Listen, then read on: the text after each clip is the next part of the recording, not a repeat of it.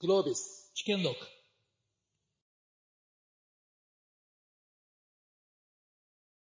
はい、よろしくお願いします。えー、この分科会は、えー、激動する新時代、日本が取るべき安全保障戦略を論ずるというテーマで議論を進めていきたいと思います。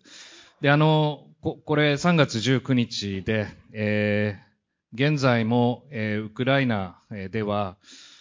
まあ、あの、ロシア軍の、えー、主要な砲撃爆撃が続いていて、えー、主要都市では大変な民間人を含む人道危機が進行中というところです。で、あの、まず議論すべきは、この危機をどうやって終わらせることができるんだろうかと、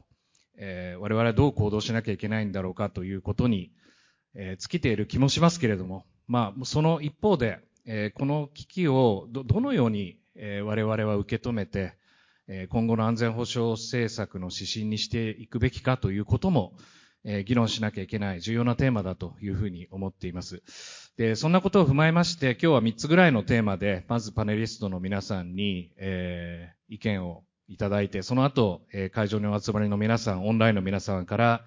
えー、ご質問いただければというふうに思っています。まず、まず第一番目にですね、やはりこの今回のロシアのウクライナ侵攻、侵略を、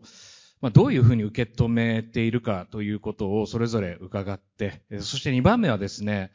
今ウクライナで起きていることとはいえ、これが、まあ、アジアえー、我々を取り巻く安全保障環境にど、どのような変化をもたらすだろうかということを伺って、最後にこの安全保障戦略の話どうするかということを聞いていきたいと思います。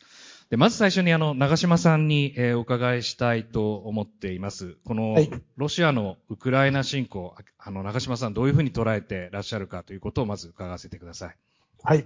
えー、長島です。ありがとうございます。あの、まあ、まず最初に申し上げたいのは、とにかくこういう侵略者の戦争を絶対に成功させてはいけないと、まあ、いうことだろうと思います。で、そのことによって、えー、仮に他にそういう侵略を企てるような国が、国の指導者がいたら、その指導者には、あそれは絶対成功しないんだということを深く、まあ、認識してもらうと、まあ、いうことなんだろうと思います。で、その上で、私もずっとこの2月の24日から、あこの戦争の状況を見ながら、この戦争はなぜ抑止できなかったのかと、えー、抑止できた可能性はなかったのかということをずっと考えてきました。で、まあよく言われるのは、アメリカのバイデン大統領が、まあ、早々とですね、えー、核戦争につながる第三次世界大戦を起こしてはならないんだと。したがって我々はその同盟国でもない、えー、ウクライナに直接軍事介入できないんだと。まあ、こういう、その、まあ、ある種の軍事オプションを、放棄してしまったというように、まあ、受け取られるような発言を繰り返してですね、えー、もちろん外交交渉もやってきたし、いろんな努力を続けてきたんですけども、まあ、よく例えに使われる話で言うと、1939年のミュンヘン会談で、まあ、チェコスロバキアのズテーデン地方を、まあ、ある種譲ってしまったチェンバレン。のような役割を演じたんじゃないかと。つまりは、プーチンに隙を突かれたんじゃないかと。まあ、これが、まあ、抑止力を弱めてしまった大きな原因じゃないかっていうのが、まあ、専門家の間でも、まあ、一般でも、そういうふうに言われることがあるんですけども、私はちょっと違う見方をしてまして、まあ、確かにあの、バイデン大統領はある時期までは、あ抑止できないかということでかなり奔走してたと思います。えー、外交交渉もやっていたと思います。まあ、インテリジェンスも使いながらですね、えー、その、あと制裁の脅しもかけながらですね、その、プーチンの作戦計画を全部先に暴露してですね、えー、まあ、ある意味で言うと、プーチンに、この紛争の主導権を握らせないように、えー、かなり努力をして、えー、まあ、プーチンがこう、醸し出すナラティブをですね、そのドンバス地方の親ロシア派の人たちが、あ虐殺をされてるんだと。それをまあ救いに行くんだというような、まあそういったフェイクニュースをですね、一つ一つこう潰していったということは、あの、努力してたと思うんですが、私はある時期からですね、これはもういろんなインテリジェンスの情報からですね、まあ、ロシアの侵攻は、あ回避することは難しいと。もうロシア、もうプーチンはもう腹を決めてしまってるんだと。まあいうことを、まあある意味で確信をしてですね、そこから先はですね、えー、仮にプーチンが侵攻した後、まあ、これに対する対処をどうすべきかということに、すべてのチャンネルも切り替えたのじゃないかというふうに思ってるんです。で、そう、そう考えてみるとですね、あの、今、確かに、ウクライナの方々は本当に、あ途端の苦しみを味わっておられるんで、私はこういうことを言うのは、ちょっと語弊があると思ってるんですけれども、とにかくこの泥沼にプーチンを引き込んで、そしてその、この侵略者に、えー、の国にですね、えー、まあ、ニュースを再び、えー、まあ、しばらくの間ですね、立ち直れないような、そんな状況を作り出していくということについてはですね、あの、一つは、まあ、ウクライナの、軍事的な、あ対処、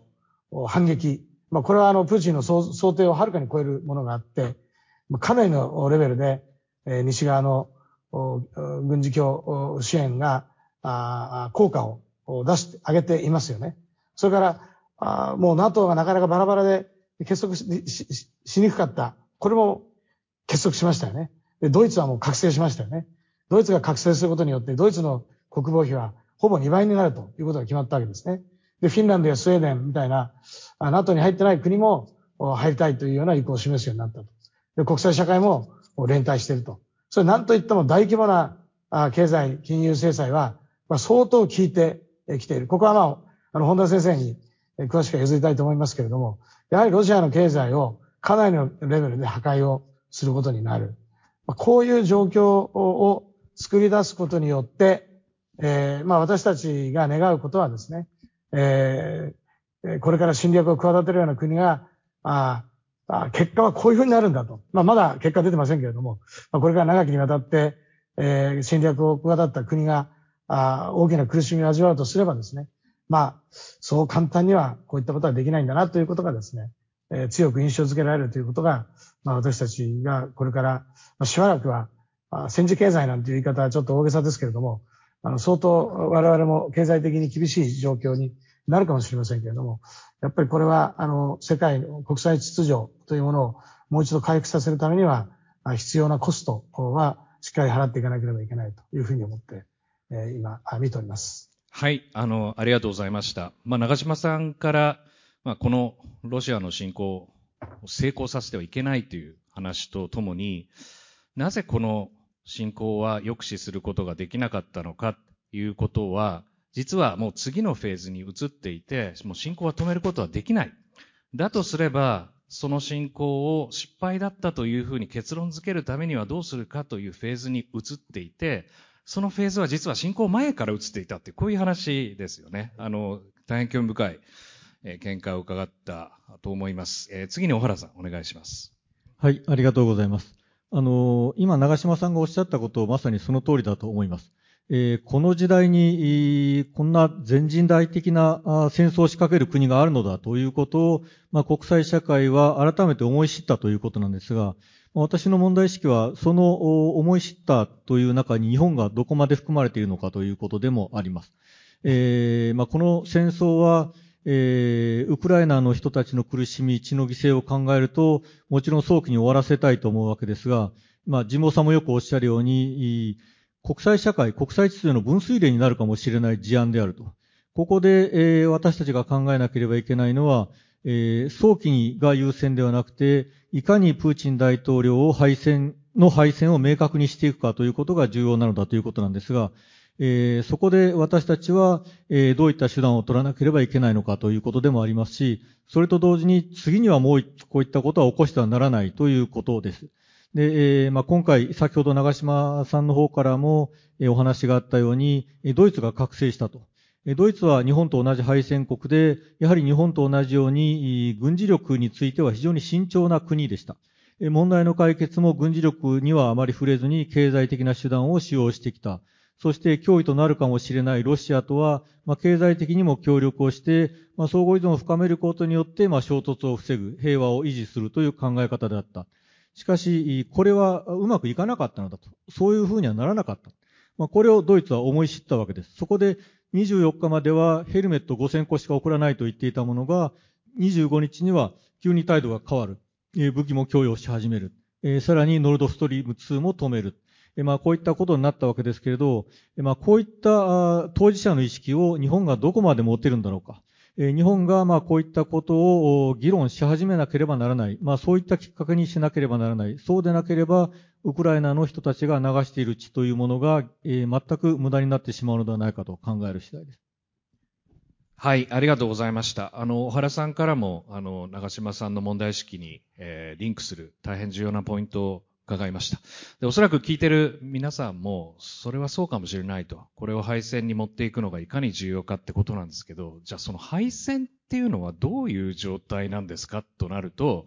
なかなか定義するのは難しい。で、もしここにこだわり続けてると、もしかすると停戦交渉自体が成り立たなくなる可能性もあるわけですよね。だってロシアも取るものを取っておかないと、サインできませんってなったら、じゃあどうなるかっていうと、人道危機がどんどん拡大していくということになりかねないわけですね。なかなか難しい鍵、あの、ポイントなんですけど、その鍵を握っているのは、おそらく、今行っている経済制裁、未曾有の規模で行っていますけれども、これが一体ど、どういう意味を持っているのか、どのぐらい効くと思うのか、そのあたりは本田さんにぜひお伺いしたいと思います。本田さんいかがでしょうか？どうもありがとうございます。あの、まず私も皆様がおっしゃっていらっしゃるように、ウクライナ危機をどういうふうに終結させるか、ロシアは軍事力を持って他の主権国家に今侵攻したんだけれども、それは結果的には失敗だったというふうに終わらせるのが大事だと思っています。で、えー、で、ここに対して多分キーになるのは、軍事的な侵攻と金融制裁っていうのは同時に終わらせなくてもいい。逆を言うと、軍事侵攻が終わった後でも、経済制裁、金融制裁っていうのは継続ができると、あの、いうことです。実は2014年にあのロシアがクリミアに侵攻した際にはですね、こういうことが起こりました。あの、ちょっと一つもその前に申し上げたいんですが、あの、ロシアと中国は、あの、ま国際的な、えー、分類では発展途上国に分類されておりまして、世界銀行ですとか、欧州復興開発銀行 EBRD から定理の融資が受けられるんですね。ところが、クリミア侵攻の後、これが受けられなくなっていました。で、それはですね、2014年からずっと継続してですね、実は民間セクターからもパブリックセクターからも、そろそろそのロシアに対する制裁を緩めてはどうかというようなお話も全くなかったわけではないんですが、それが緩めることがなく、えー、続いていたんですね。で、したがってここで言えるのは、その軍事侵攻が終わった後でも金金融制裁を継続したっていう今までのもう前例があるので、今回も同じことができるとというふうに考えます。で、ちょっとですね、経済じ金融制裁のあの詳細をお話しする前に、ロシアの経済規模について少し触れたいと思います。1970年の旧ソ連の名目 GDP はアメリカの4割ありました。ところが1990年にはこれが13%になり、2020年の、まあ、これはロシアですけれども、米国の7%しかありませんでした。ちなみに、米国の一つの州であるニューヨーク州の GDP より今、ロシアの GDP の方が、今っていうか、まあ、2020年時代時点でもう小さくなってました。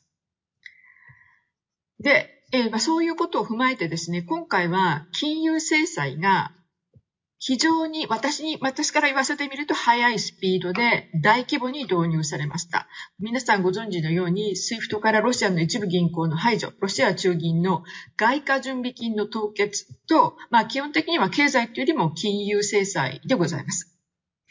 で、これがロシア政府の想定を上回る内容であったということはですね、実はあのロシアはこういう、これを意図していたのかどうかわからないんですけれども、外貨準備金を2014年からのこの、えー、7年ぐらいで6割増加させてたんですね。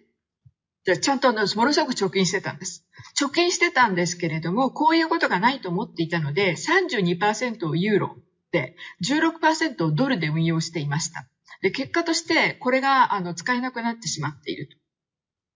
で、一方ですね、あの、金融経済政策は、制裁は成果が出てないというご意見も聞きます。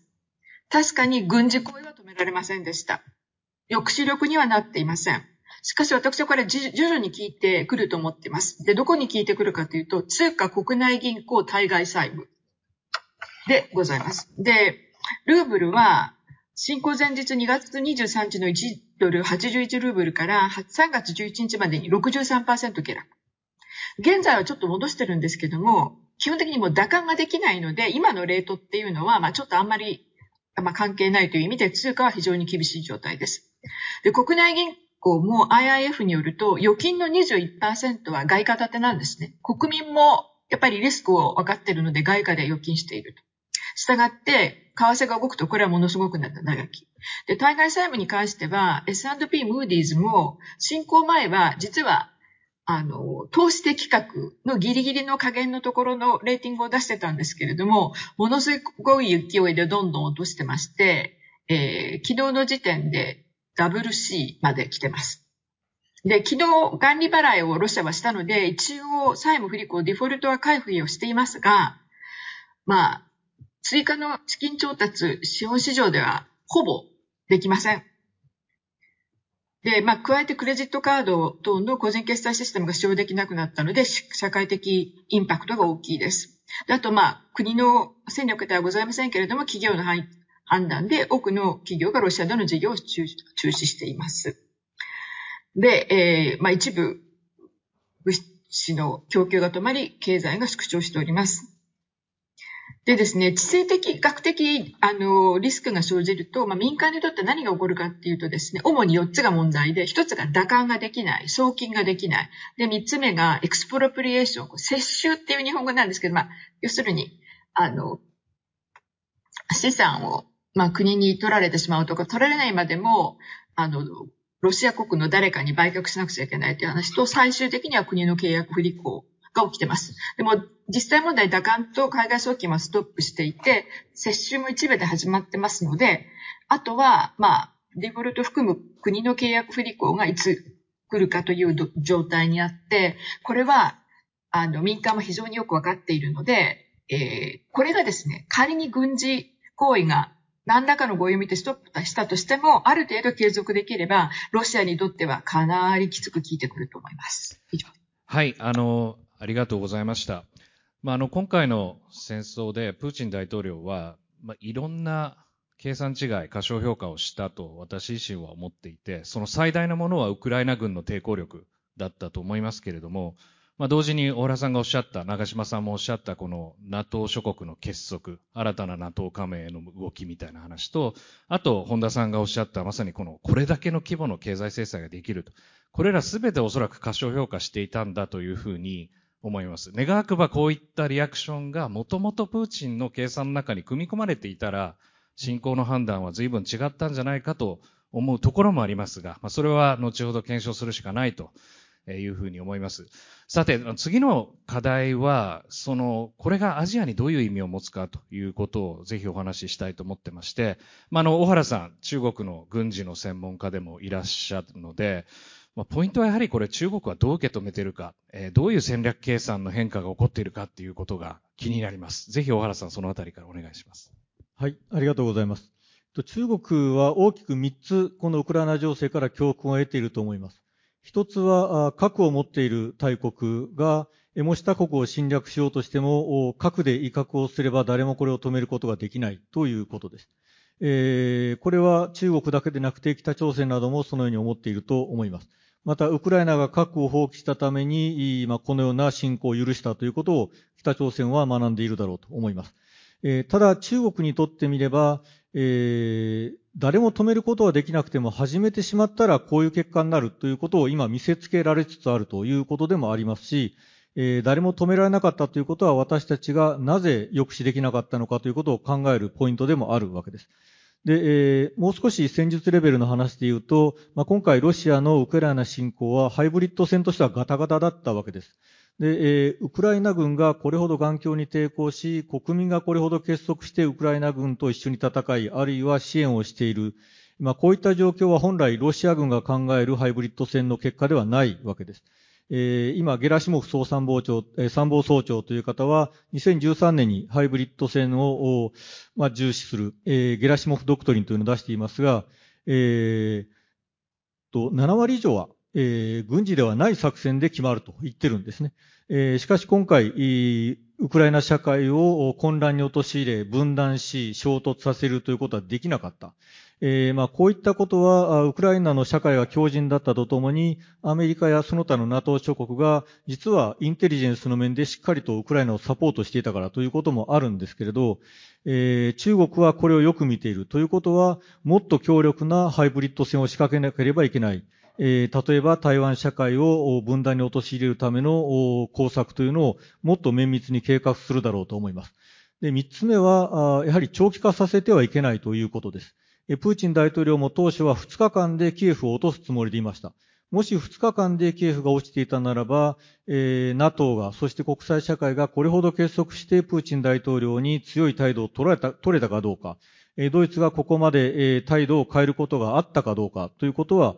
わかりません。えー、中国も長期化させれば国際社会から批判され効率化し、え、そして経済制裁を食うということを理解したということは、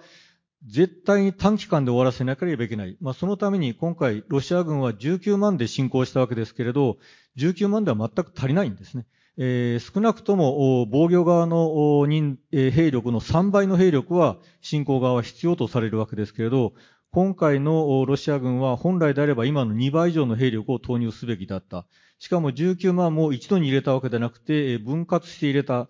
これは軍事的合理性に欠ける行動です。まあ、こうしたことを中国は学んで、えー、短期で、えー、進行する能力というのを高めてくる。えー、今の段階では中国の、例えば台湾侵攻はハードルが上がったと思います。しかし、諦めるというわけではなくて、まあ、これを実現するための能力をつけてくるということを我々は考えて、これを抑止するための努力をする必要があると思います。はい、あの、大変簡潔にまとめていただきました。あの、そう考えていくと、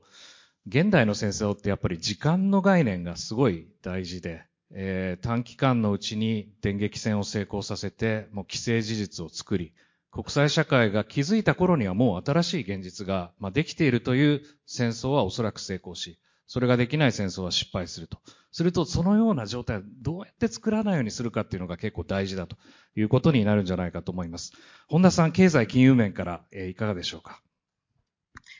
はい。あの、私二つ申し上げたいと思います。あの、実はこの SWIFT による送金停止の話を、まあ一つの金融経済制裁として使うかどうかって長い間議論がされてきて、ですけれども反対する人がいっぱいいて、できなかったんですが、今回実用されたと。で、それよりさらに、まあ、武器としてのパワーとして高かったのが、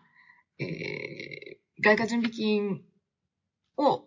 のをストップするということだったんですけども、で、これは私正直言って発動されないんじゃないかと個人的には思ってたのが、今回発動されて、かつ、あの、多くの国の国民からも大きな賛同を得てしまったと。で、今回あの期間でできるんであるならば、次はもっと早くできると思います。だから小原さんがおっしゃった早い、あの、アーリーアクションっていうのに対して、その金融制裁、次はもっと早く発動できるという話は、一般論的にはございます。ただ、二つ目で申し上げたいのが、その経済のこのリンクというのが、ロシアとその欧米、その国の、その他の国のリンク、まあちょっと除くドイツですけど、と中国とそれ以外の国では全然違うんですね。日本だけ取ってみても中国とのリンクは大きいですし、そうなった時に、本当にスイフトをカットするということができるのかどうかっていうのは、あの、非常によく考えなければいけないと思っています。で、あの、また、あとちょっと一つだけ付け加えると、実は中国をもう、あの、真面目にあの、貯金してまして、外準がたくさん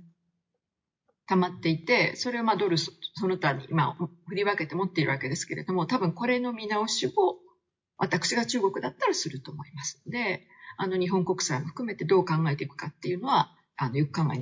ないといかないといけないと思ってます。以上です。本田さん、ちょっとこれ、あの、追加で質問したいんですけれども、今回ル、ルーブルの話で、スイフトも含めてですね、あの、決済通貨としてかなりもう使えなくなってるということで、このドル基軸を変わる新しい決済の方法がこの今回の制裁を伴って加速するというあの事前の憶測があったように思うんですけど、今この議論ってどうなっているんですか？あの、ロシアも中国も独自のシステムをもう作ってはいたんですけれども、それほどまだ大きく動いてきてなくて、まあロシアは多分もうこれでちょっと厳しいと思うんですけれども、あの、中国に関して言うならば、あの、これは拡大方向に、私でしたら持っていきますが。なるほど。あの、その準備期間を中国は得たということかもしれないわけですよね。それはちょっと、ね、あの、中島さんに移りたいと思います。あの、中島さんから見て、このアジアの安全保障の影響、どういうふうにご覧になってますか？はい。あの、さっきの本田さんのお話で一つ、えー、あなるほどと思ったのは、まあ、ここの戦争をこうクリアカットで、あの、敗戦っていうか終わらせるっていうのは、これなかなか大変だというふうに、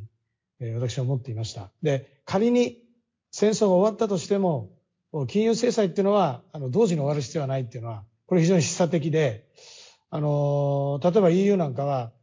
今まで、えー、ガスや石油はロシアに相当依存してたわけですけれども、まあ、2027年までには、このロシア依存から脱却すると、まあ、はっきりこう方向性を示しているわけですね。それから IEA なんかも、ロシアへのエネルギー依存度を減らすための10の提言なんていうのを世界中にばらまいてるわけですよね。ですからまあ、ロシア経済抜きの世界経済っていうのをこれから作っていく過程で、ロシアの存在感というのは急速に縮んでいく。で、これは、いい面が一つあるとしたらですね、あの、我々の政策資源を、限られた政策資源を、まあ、ロシアに煩わせられることなく、まあ、これから私たちの非常に大きな課題である、まあ、中国に集中させることができるっていう意味では、あの、今回の戦争の終わらせ方次第では非常に意味があるかなと一つ思ってます。で、もう一つ言うと、こっちはちょっと深刻なんですけども、さっき小原さんが言われた、核の恫喝が効いてると。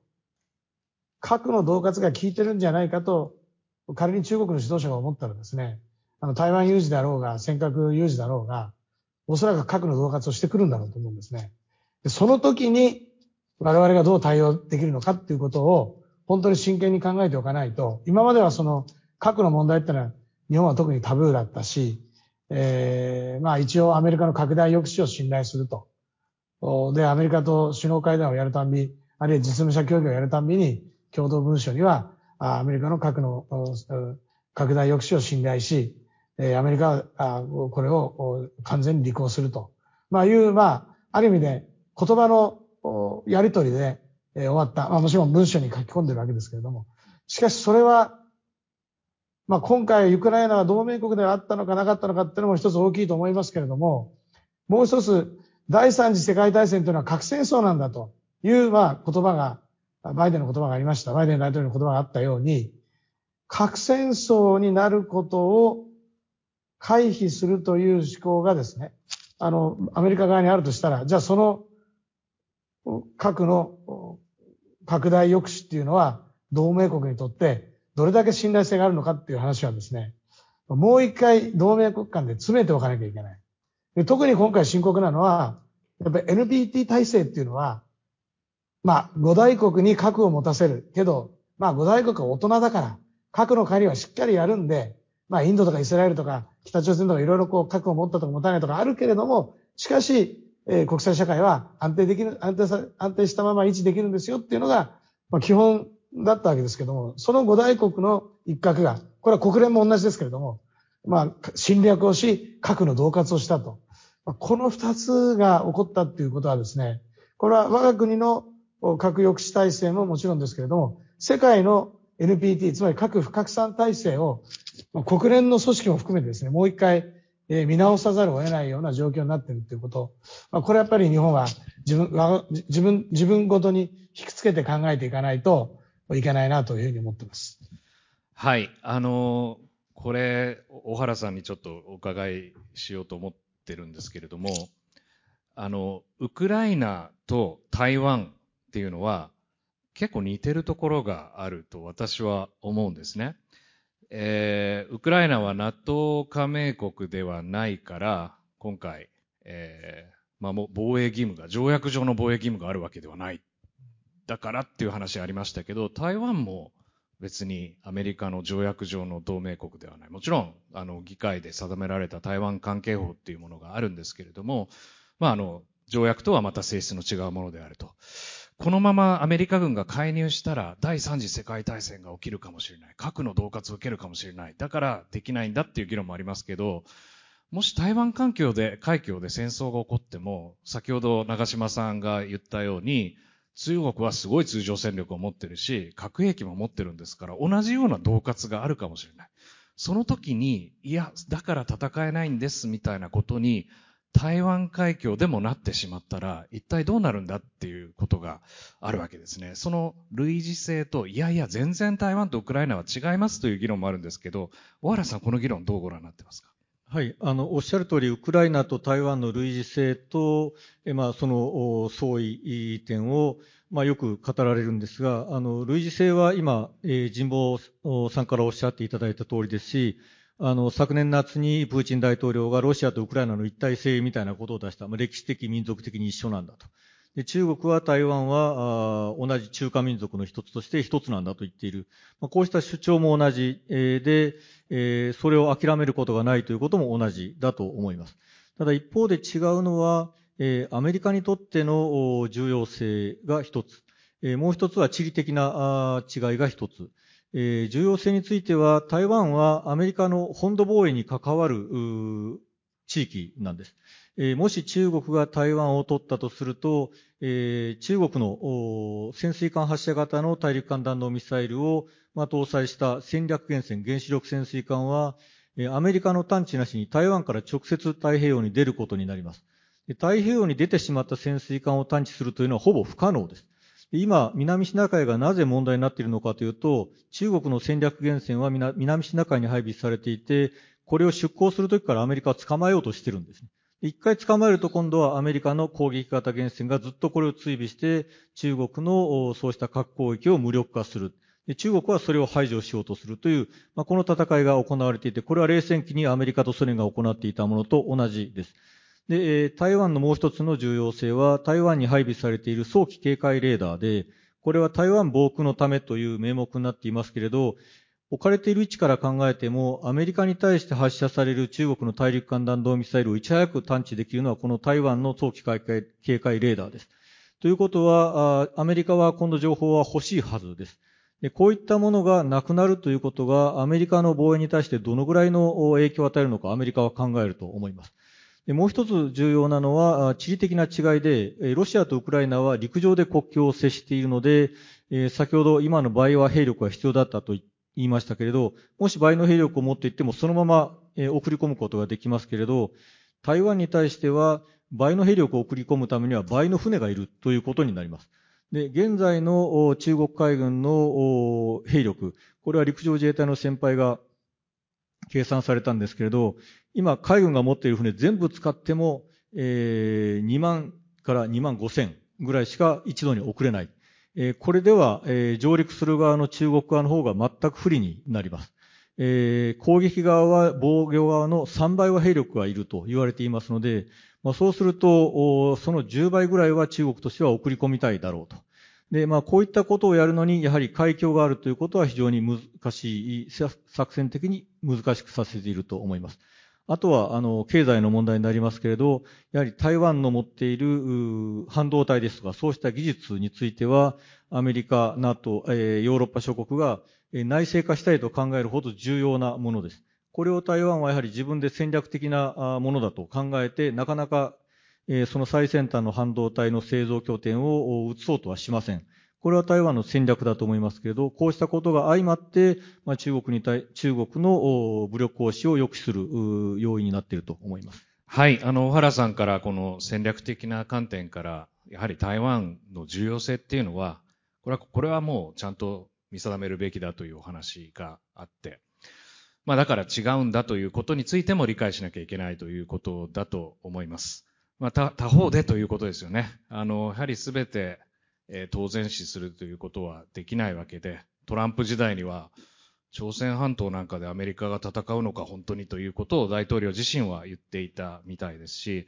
どういうふうにこの最高指導者が、えー、この介入を決断するというのは、その時々の、えー、国内政治の文脈によっても決定されることがあるかもしれないと。この辺はやはり注意深く見ていく必要はあるかなという気は他方でするわけですね。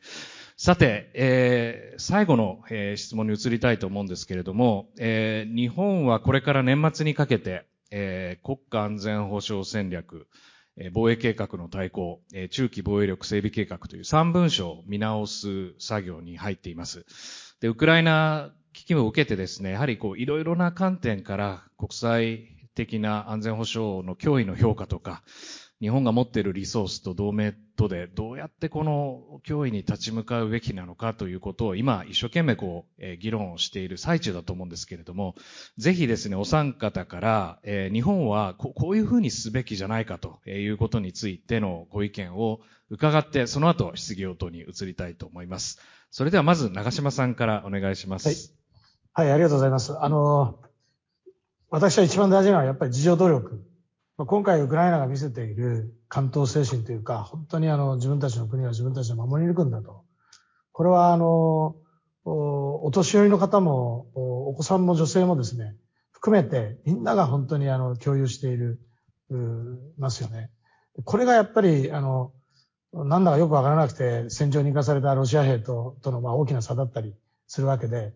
で、こういうやっぱり自分たちの国を自分たちで守るんだっていう意識が、やっぱり同盟協力をまあ、実効性のあるものにするし、国際支援をやっぱり引きつけてくる、まあ、源になるんだということを、まあ、大きく学んだと思うんです。で、それをじゃあどうやって体現するかということなんですけど、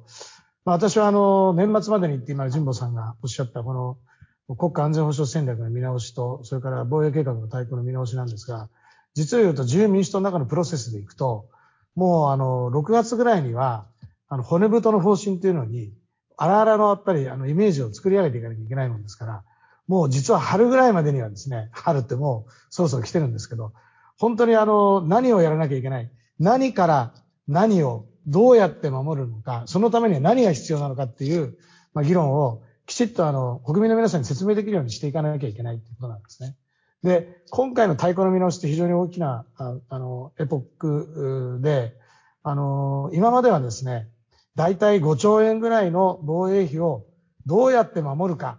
どうやって守るかっていうことのロジックを組み立てて、なんとかこう、防衛費として出してたんです。ただ今回はですね、2%も視野に入れながら、あの、防衛費を考えてますので、例えば8兆円の防衛費を支えるロジックは何なのか、支える根拠は何なのか、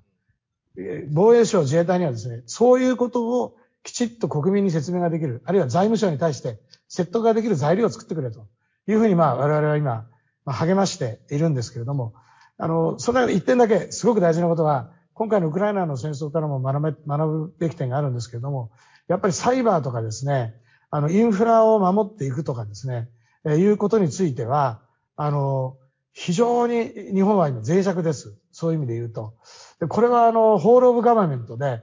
あの防衛省が頑張るとか外務省が頑張るという世界だけではなくて、えー、電波は総務省だし、道路や港湾はあ国交省だし、えー、経産省、エネルギーは経産省だし、えー、情報通信は総務省だしと、まあ、ありとあらゆるリソースを、まあ、まさにあの、これ、えー、国家安全保障局次長をやられた高見沢さんが昨日の読売新聞でおっしゃってましたけど、総力安全保障ということは、私これは素晴らしい言葉だなと思ったんですが、本当にあの国力すべてを結集して、あの国民の命と平和な暮らしを守っていくためには、どう、インフラを含めてどうやって守っていくかということをきちっと議論しなきゃいけないんで、今まではあの、この国家安全保障戦略の策定にあたっては、外務省、防衛省が主導でやってましたけど、やっぱりこう政府全体で予告して、今回は初めて取り組む、あの、国家安全保障戦略にしていかなきゃいけないなというふうに思って、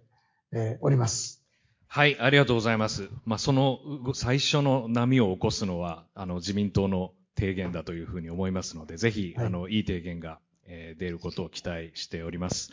で、あの、本田さん、あの、本田さんのご専門の領域と、えー、外交安全保障、本当に今接近をしていまして、今本当に一体となっていろいろお仕事をする、えー、ような局面も増えているんだというふうに思います。本田さんからもぜひこうすべきだという話を伺えればと思います。お願いします。ありがとうございます。あの、まあ、防衛面の大事なところは小原さんにお話ししていただくということで、私はちょっとそれ以外の話をしたいと思います。まずですね、まあ、もう防衛費等が増加をするということは私はもうデフォルトだと思ってまして、その中で、ただ財政が結構厳しくなっているのは間違いない。あの GDP から見る、えー、国の負債っていうので、日本はダントツに高いので、その上でですね、国の負債を一体いつ頃までどの程度に持っていかなければいけないのかというのを考えつつ、短期ではなく中長期的に防衛費にどれぐらいかかるのかというのをあの考えないといけないというふうに思っています。で、その中でですね、まあ、どれだけ外貨建てにするのか、どれだけ円建てで国内で調達できるのかというのは、あの、ぜひ考えていただきたいポイントだと思いますし、今、加えて日本は実は、あの、外順がすごくたくさんあって、ほとんど、まあ、ドルに入っていたりして、まあ一部ユーロですけども、これをどこにどういうふうに置いとくのかっていうのは、もう一回戦略的に見直した方がいいと思ってます。で、加えまして、まあ、さっきから話が出ております、エネルギー戦略の見直し、サプライチェーンを特にま半導体どうしていくかという話とサイバーセキュリティ、それと食料自給率があの非常に低いので、で、えー、アジアで何かが起きると多分ロジスティックスがかなりやられるので、その食料の自給率をどう上げるのかというのは、今、まあ日本の平均的なあの農業従事者が65歳を超えていらして、まあ年金も受給をし始めてらっしゃるという観点から鑑みて、この辺をどう考え、変えていくのかというのもぜひ農林省にお考えいただきたいと思いますし、実は医薬品の自給っていうのが今、あの、あちこちで問題になっているので、それと、で、加えまして、あの、最近始まった、えー、官邸のコミュニケーション能力の強化問題。今回は、あの、ウクライナは非常にここで、あの、頑張っているので、こういうことを検討されてはいかがかと思います。あと、もう一つだけ、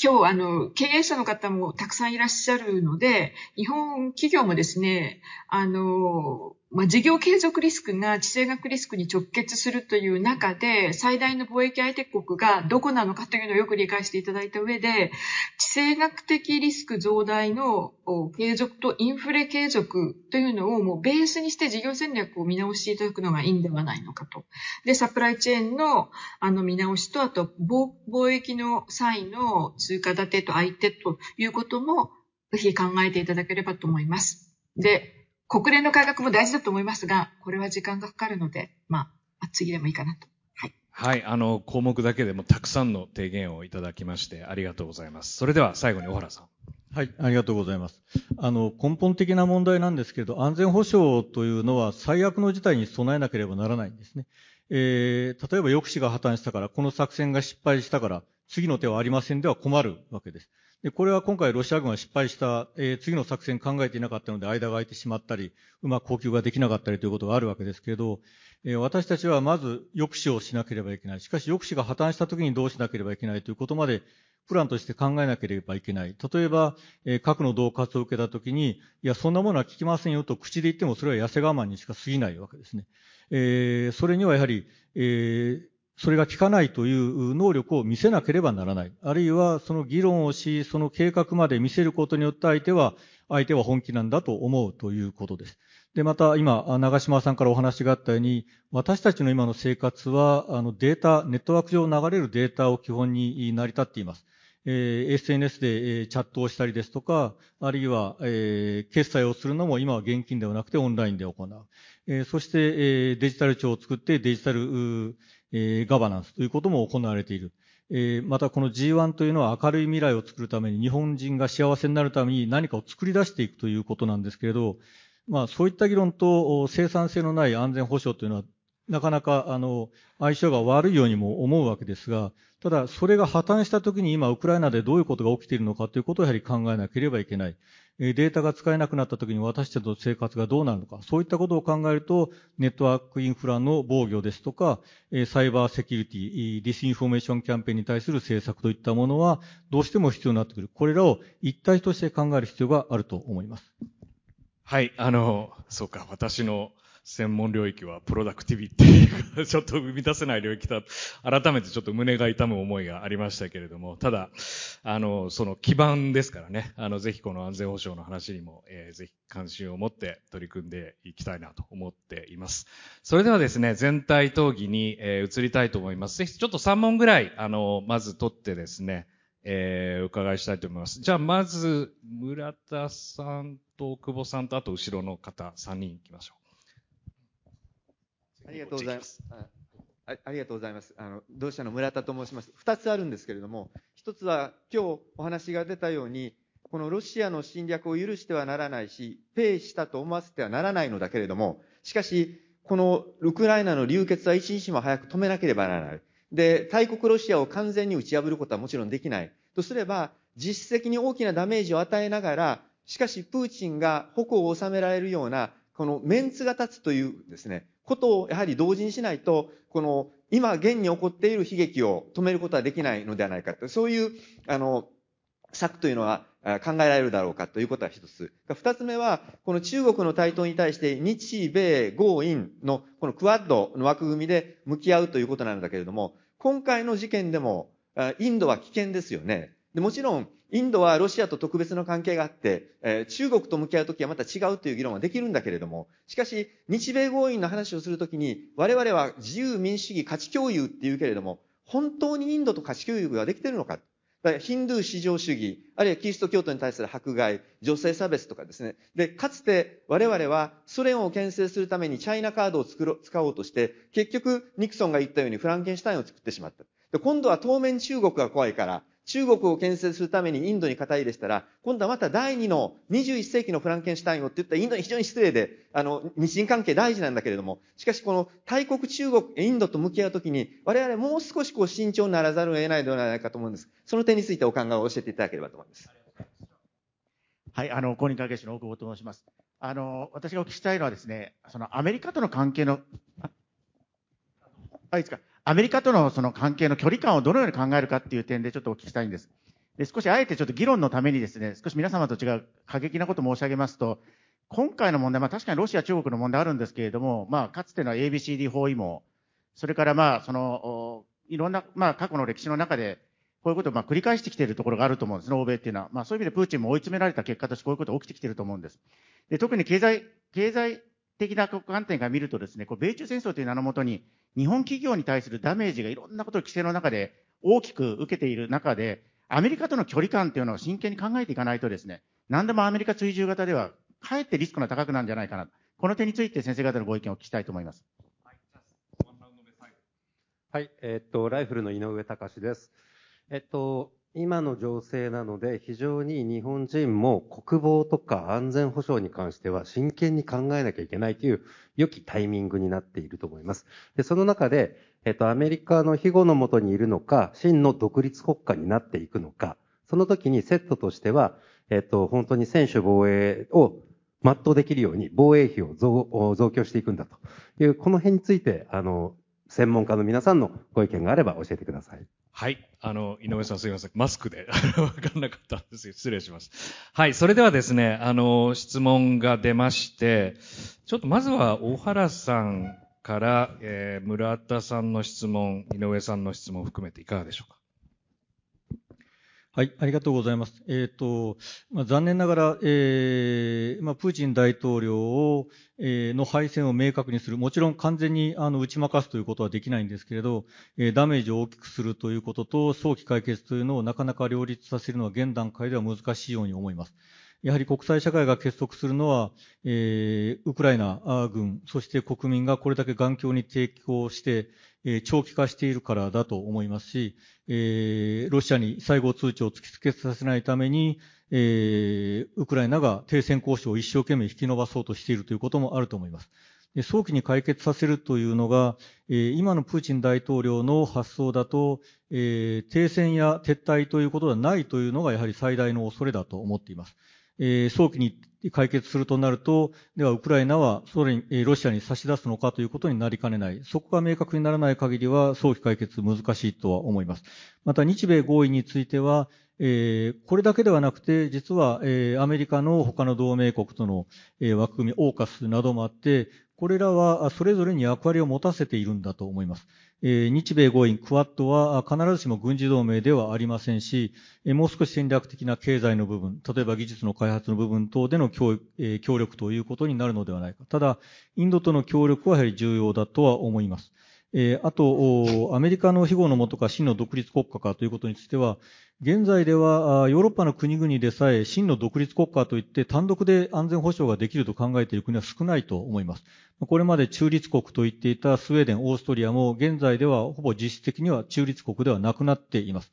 スウェーデンなどは特に武装中立といって自分の国を武装化して、重武装化して、えー、中立を守ると言っていたわけですが、これはほぼ今では考え方が変わっています。それを考えると、日本も単独でではなくて、アメリカだけではないのかもしれませんが、他の国と協力をしながら自国の安全保障というものを考えていくべきだと思っています。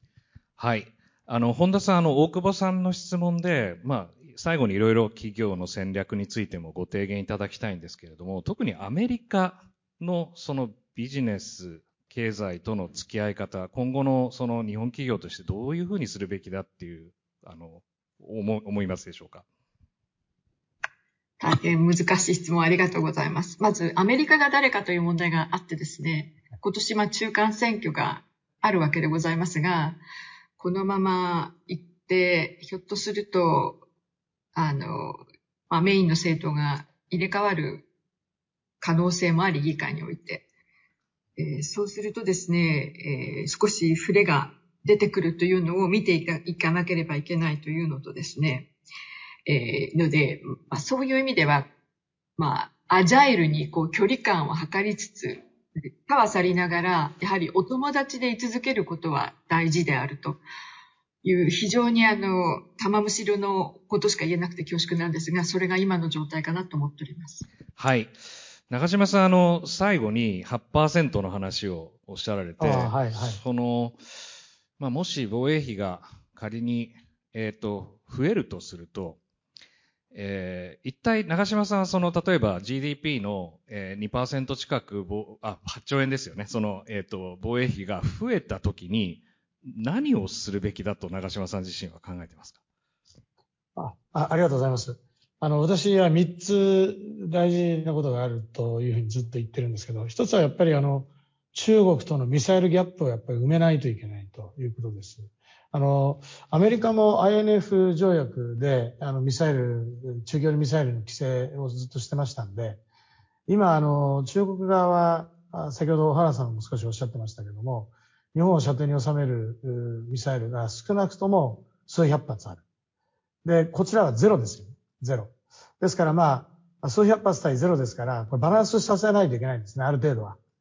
それを一つ、あの、考えなきゃいけないということがあります。これはもう増強しなきゃいけない、